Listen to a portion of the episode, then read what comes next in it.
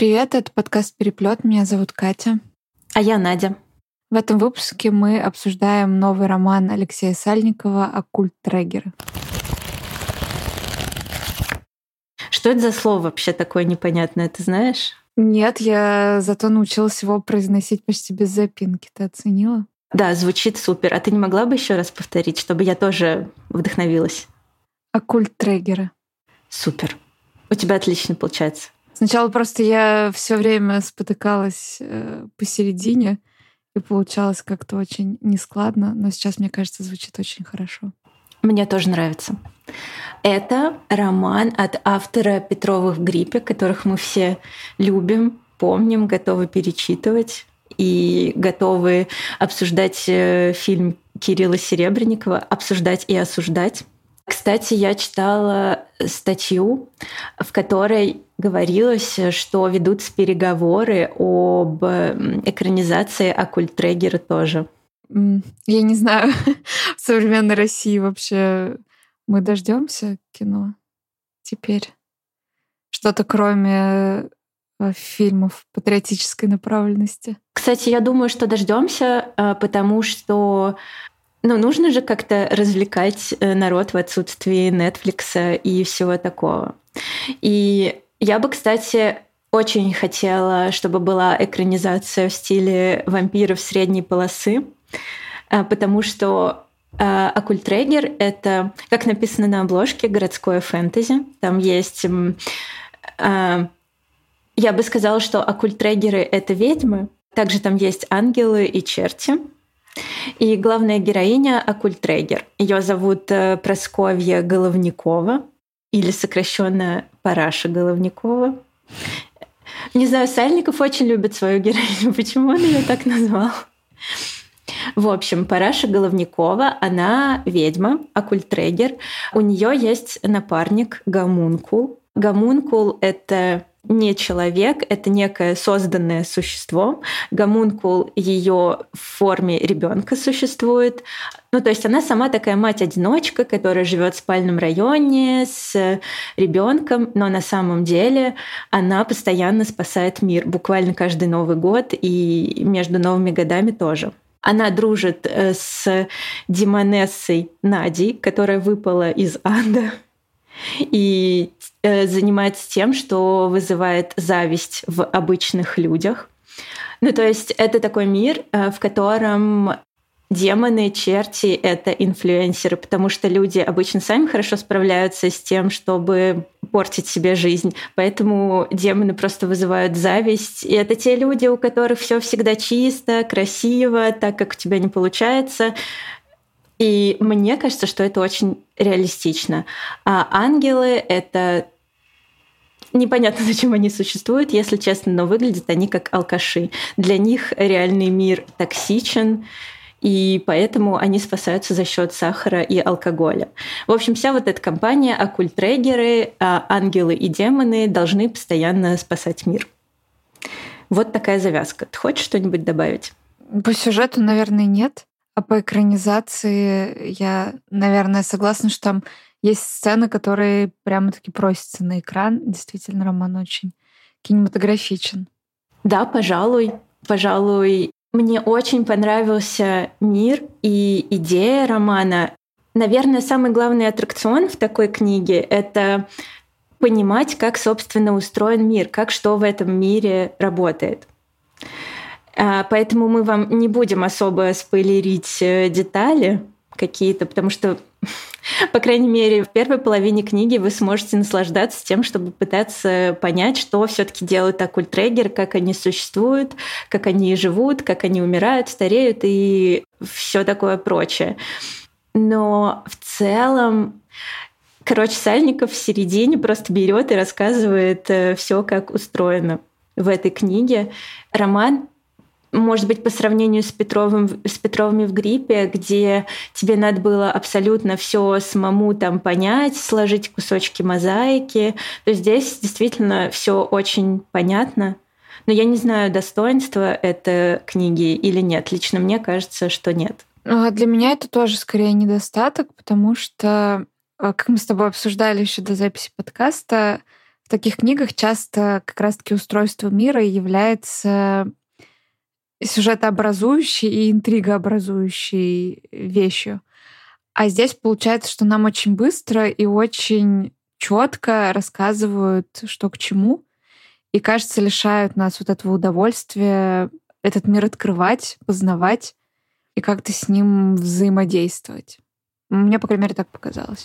Ну да, но только к моменту, когда это все рассказывается в книге, лично я уже и так все поняла. Поэтому мне было обидно. Ну, до этого я думала, блин, Сальников такой молодец, он так доверяет своему читателю, что читатель поймет все, все вот эти тонкие намеки, ну, и мне казалось, что я поняла, что я прям разговариваю с автором.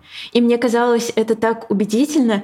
Я, знаешь, ну, типа вот как, когда Просковья встречает э, человека, которому она рассказывает вот об устройстве э, мира, она рассказывает по приколу просто, просто всю правду про то, кто такие оккультрегеры, про то, кто такие гомункулы, ангелы, демоны. И мне как-то даже верилось, что Сальников сам оккультрегер. Ну, просто это настолько убедительная концепция, что мне казалось, что он просто по приколу нам рассказывает, а это на самом деле существует.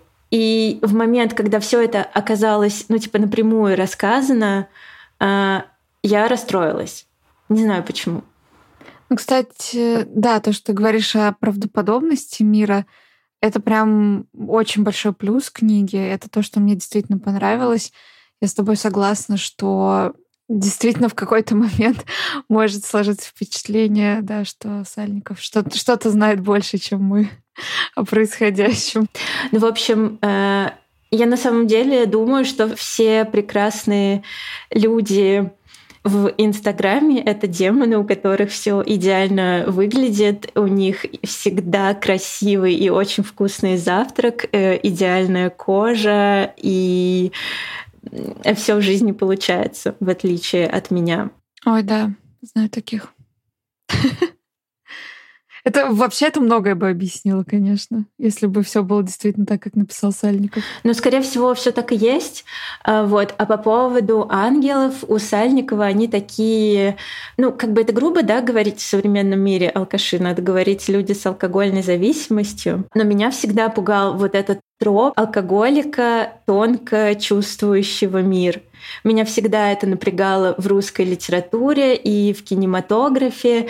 Типа самый мудрый человек — это человек, способный очень тонко передать состояние алкогольной депрессии.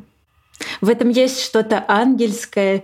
И, ну, знаешь, когда читаешь «Москву петушки», ты думаешь, что Венчик в каком-то смысле вот такой ангел.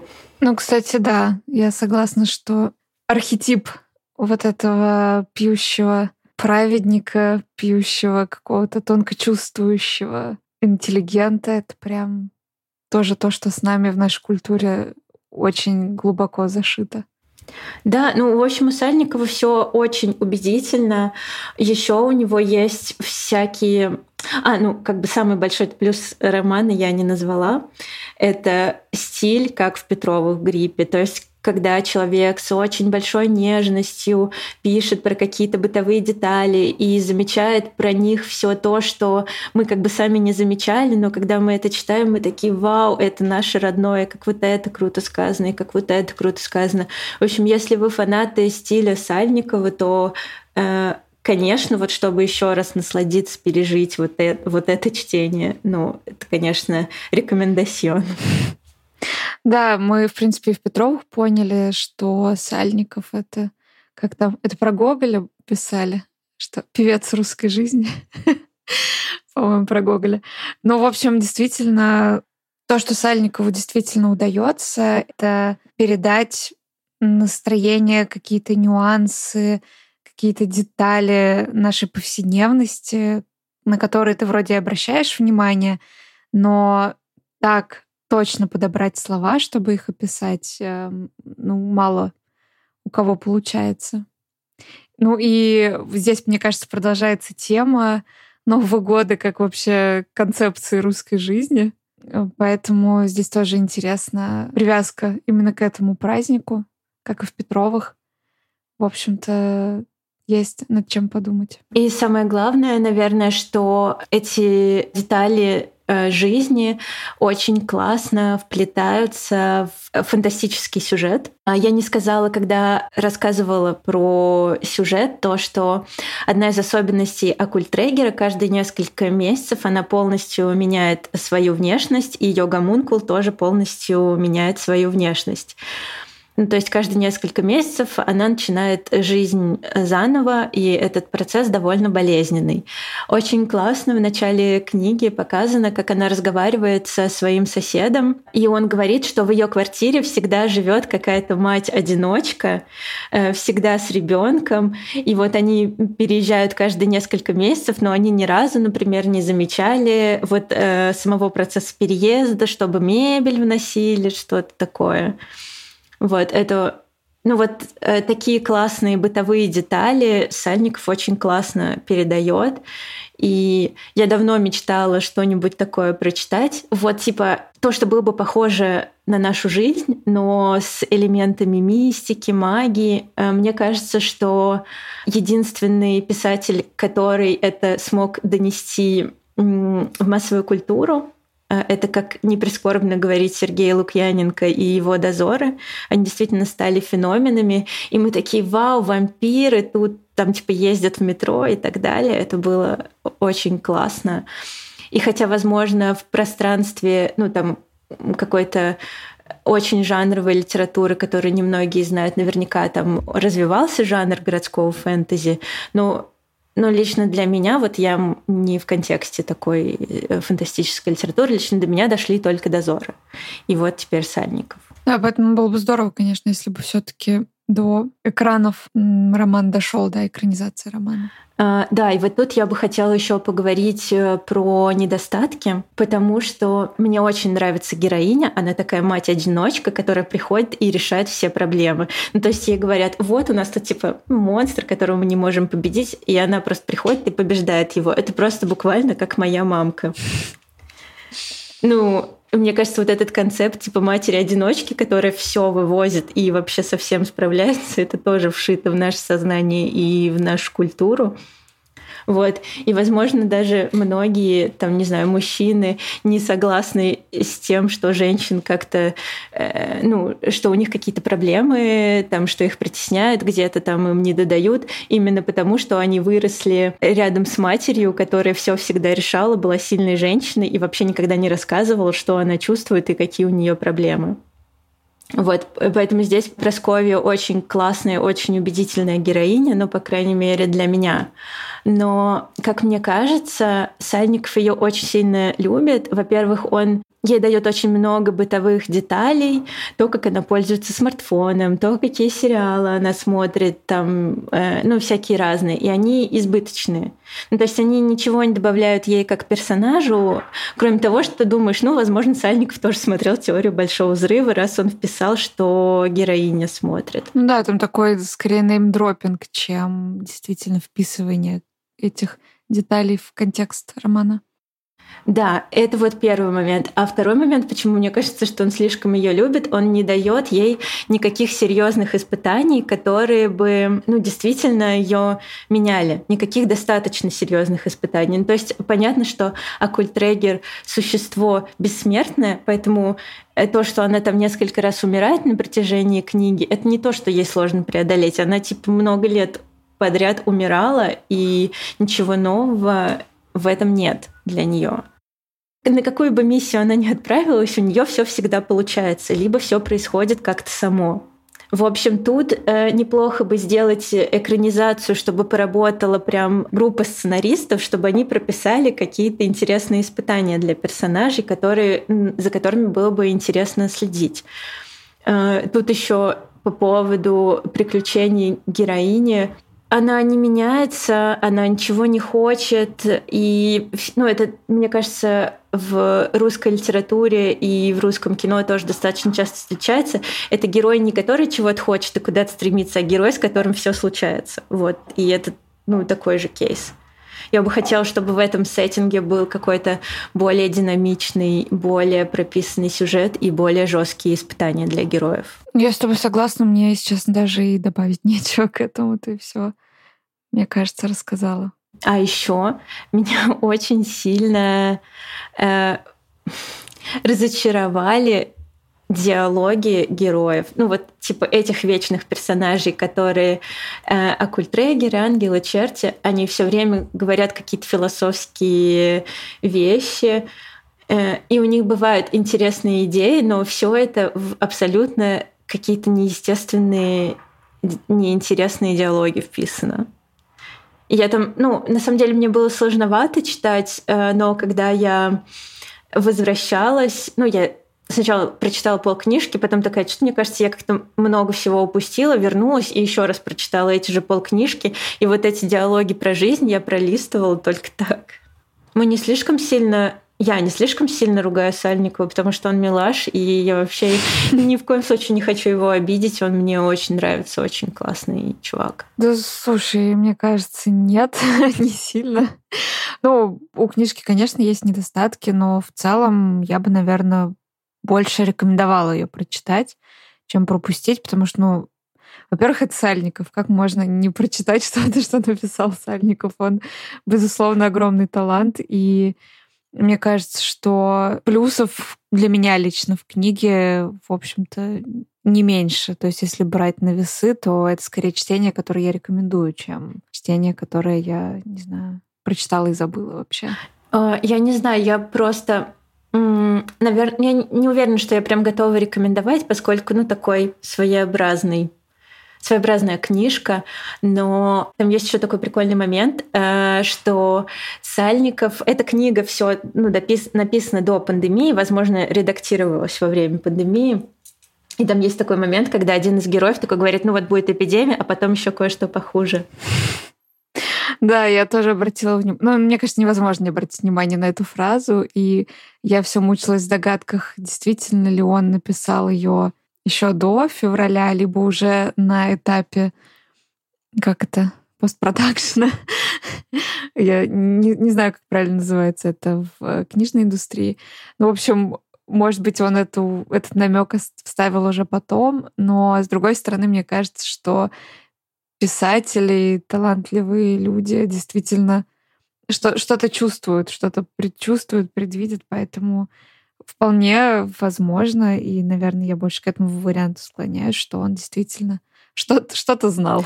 Я уверена, что он что-то знал, э, тем более, что Петровы в гриппе были написаны до пандемии. Кстати, да, уже одно такое мини, мини-пророчество. В общем, мы верим в Сальникова и его писательскую силу предвидения. Поэтому будем э, ждать его следующих книг. Кстати, и тоже в той же статье, где я прочитала, что ведутся переговоры про экранизацию, но я только в одном источнике это видела, поэтому не уверена. Э, там же была информация про то, что Сальников будет писать вторую часть. Ну, это было бы здорово, потому что потенциал, мне кажется, большой из этого сюжета. Ну, не то, что сюжет, скорее, а из этого мира можно много что было бы придумать. Да, тем более он так нам намекал там всю дорогу про загадочное прошлое главной героини, что она гораздо старше, чем кажется. Вот. И чем она сама помнит. Чем она сама помнит, да. Поэтому, ну что ж, будем ждать вторую часть. И я надеюсь, Сальников послушает и э, примет к сведению, что я хочу более захватывающий сюжет. Да, очень надеемся, очень ждем. Э, рекомендуем вам, особенно если вам понравились Петров в гриппе. В общем, не пропустите. Да, а теперь у нас новая рубрика в подкасте. А, в общем, о чем хотелось бы еще рассказать. Я тут поняла, что у меня есть пробелы по части современной русской литературы, потому что, а, ну, как в концепции образования, наверное, ну и вообще, современную русскую литературу все-таки стоит воспринимать чуть шире, да, чем литературу, которая выходит там в последние пару лет а я бы забрала туда лет 10-20, ну, в общем, все, что выходило в 2000-е. Я решила немножечко позакрывать свои пробелы, посмотреть, что тогда выходило, какие книжки были хитами, какие премии тогда существовали. И, в общем, решила почитать что-нибудь из прошлого. И сегодня... Сегодня. не сегодня, вы не, вы не сегодня будете слушать. В этом выпуске. Я хотела бы рассказать про роман Ольги Славниковой 2017, а, который получил премию «Русский букер». Ты помнишь вообще, что была такая премия? А, я помню. Ну, я помню, что она была, но это все, что я о ней помню. А я расскажу тебе чуть больше. Откуда на русского букера готовилось У меня есть нападение? Карта. Сейчас все, все будет. В общем, премия это присуждалась э, с аж 1992 года по 2017 за лучший роман на русском языке. Как, в общем-то, понятно из названия, русский букер, э, ноги его растут из британского букера, и, в общем-то, русский букер был учрежден по инициативе Британского совета, который наверняка сейчас либо запрещенная, либо нежелательная, либо экстремистская организация. Уж не знаю, поэтому перечислю все ярлыки, какая-нибудь да, точно попадет в цель. Вот. А премию, естественно, ну, как любую премию, многие ругали, многие хвалили. Была даже премия «Антибукер», которая как бы в пику русскому букеру вручалась. А, Главная претензия, как я поняла, была в том, что из-за того, что э, долгое время совет э, этой не совета, как жюри премии возглавлял э, британец, британский журналист, литератор и дипломат. Э, многие, в общем-то, ругались, что премия вручается книгам, которые мало вообще связаны с Россией, скорее про какие-то более про, про западные ценности. Ну, в общем, тут такого рода обвинения предъявлялись. Ну, естественно, что не тем, не за то. Ну, классический набор, я думаю, вы сами знаете его, если вообще что-то когда-то про премии читали. Роман 2017 Славниковой я решила здесь упомянуть э, именно в этом выпуске не случайно, потому что Ольга Славникова тоже уральский писатель. Она родилась в Екатеринбурге тогда еще Свердловске. И, в общем-то, сам роман о уральском городе, и он тесно связан именно а, с уральским контекстом, с городскими легендами, вообще в целом с легендами Урала. А, забыла сказать, да, что он получил премию в 2006 году. То есть 2017 это было был взгляд в будущее, а не текущий год написания романа. И, в общем-то, о чем, собственно, роман? Главный герой этого романа — талантливый огранщик камней, а, который вступает в связь с невероятно загадочной женщиной, он не знает ее имени, у них э, очень э, хитрая схема свиданий, они просто на карте тыкают буквально пальцем, где они встретятся в следующий раз. В общем, это такой бесконечный квест. Они не знают ни имен друг друга, ни адресов, и, в общем, не уверены, смогут ли встретиться в следующий раз. Довольно романтичная история. Это одна линия романа. Вторая линия романа связана с так называемыми хитниками. Это люди, которые на Урале добывают э, всякие драгоценные камни, а сама Славникова, кстати, говорила, что в целом это очень популярное на Урале занятие. Очень многих есть коллекции минералов, коллекции каких-то драгоценных камней, потому что действительно можно самому в горах это все раскопать. Ну и эта линия, естественно, связана с э, божовскими сказами, да, и вообще с э, легендами Урала, царицей Медной горы и всеми вот этими чудесными историями. И третья линия романа, это, в общем-то, уже как раз такая немножко футурологическая про предсказывание будущего. будущего. Дело в том, что, в общем-то, действие романа происходит в 2017 году. Как мы помним, 2017 год — это э, столетие русской революции. И, в общем-то, там в городе, в котором происходит действие, это, кстати, выдуманный город на Урале, проходит большой праздник, на котором э, э, реконструкторы, исторические клубы, в общем-то, наряжаются в костюмы сначала, в общем-то, революционеров, и происходит какое-то адское побоище. В общем, это ряженое шествие постепенно превращается в абсолютно э, реальное и захватывает всю страну и постепенно э, всю, всю, всю Россию, да, и, в общем-то, ведет к действительно большим изменениям в стране. Вот, я не буду раскрывать тут полностью всех линий. Это, в общем-то, довольно любопытно. Понятно, что мы уже знаем, что ничего такого в 2017 не произошло, да, никакой второй революции не было.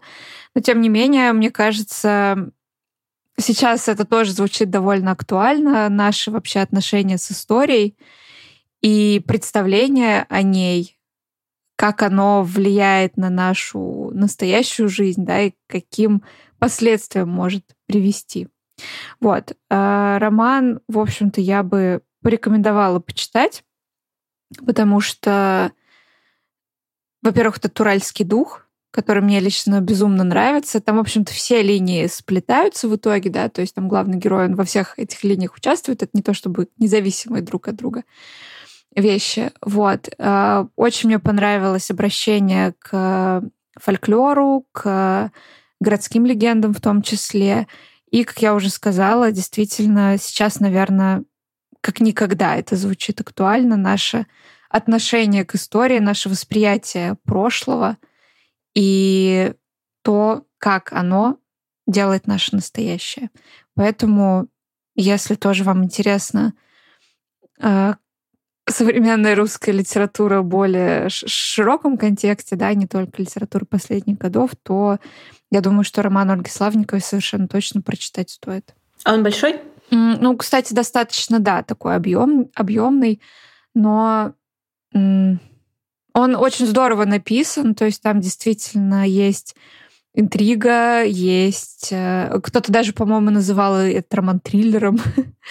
вот. Там очень интересные персонажи. Например, у главного героя бывшая жена э, занимается похоронным бизнесом. И вообще она такая супер э, сильная женщина, которая, в отличие... Ну, у нее муж такой более, скажем так, не то чтобы слабый, но он как-то не так приспособлен к жизни, он не умеет так вести дела. А она, поначалу казавшись совершенно серой мышкой и такой э, неамбициозной женщиной, в итоге разворачивает там вообще огромную компанию по строительству современного некрополя. Ну и вообще про э, линия, связанная с ней, это линия о похоронной индустрии в России, о том, какая она сейчас, какая она могла бы быть, это прям очень интересно. Мне вот эта линия прям а, Помнишь у Антона Секисова в как у него, реконструкция, да, Роман? Реконструкция, да, да. Я тоже, когда появились реконструкторы, я такая, о, здравствуйте. Возможно, он вдохновлялся, я не исключаю. А maybe, но у него там были и реконструкторы, и похоронный агент. У него же там сосед по квартире. Да, да, да, да, да. Тоже топит за будущее похоронной индустрии в России. Да, даже если э, Секисов не вдохновлялся, то это что-то, что вот тоже в нашей культуре, как-то в нашем инфополе оно есть, и разным писателям в голову, видимо, тоже как-то приходит. Вот, поэтому если вы еще и Мохова читали, то, мне кажется, здесь вообще прекрасно ляжет. А я подумала, что если, э, короче, как сформулировать эту мысль? В общем, если нескольким писателям в голову э, это пришло, ну, типа про похоронную индустрию, то, возможно, это работа оккультрегера была? Возможно. Мы же еще помним, что в прошлом, позапрошлом году выходила «Земля» Елизарова. Собственно, тоже на ту же самую тему. И, кстати, просто еще вспомнила, что у Васякиной в Ране тоже была. Ну, там это не была отдельной темой, но там описывалась тоже э, похоронная система немножко. И у э, угловая комната Тимур Валитов. Угловая комната. И кажется, нам пора закругляться, пока я не начала э, размышлять о том, что все это работа оккульт-трегеров, и не начала спойлерить нового Сальникова, которого вы должны прочитать сами. Да, спасибо, что послушали. Пишите нам комментарии, интересно ли вам в том числе наша новая рубрика Хотели ли бы вы, чтобы я еще что-нибудь принесла вам из недавнего прошлого русской литературы? Да, всем спасибо. Даже если вы не хотите, я все равно это буду продолжать делать. Что, серьезно будешь? Ты будешь делать это вопреки мнению слушателей? Ну, я как минимум тебе буду рассказывать. Ну, попробуй. Все, да, ребят, спасибо, что послушали. Ставьте лайки, пишите комментарии. Нам это очень приятно. Всем пока. Пока.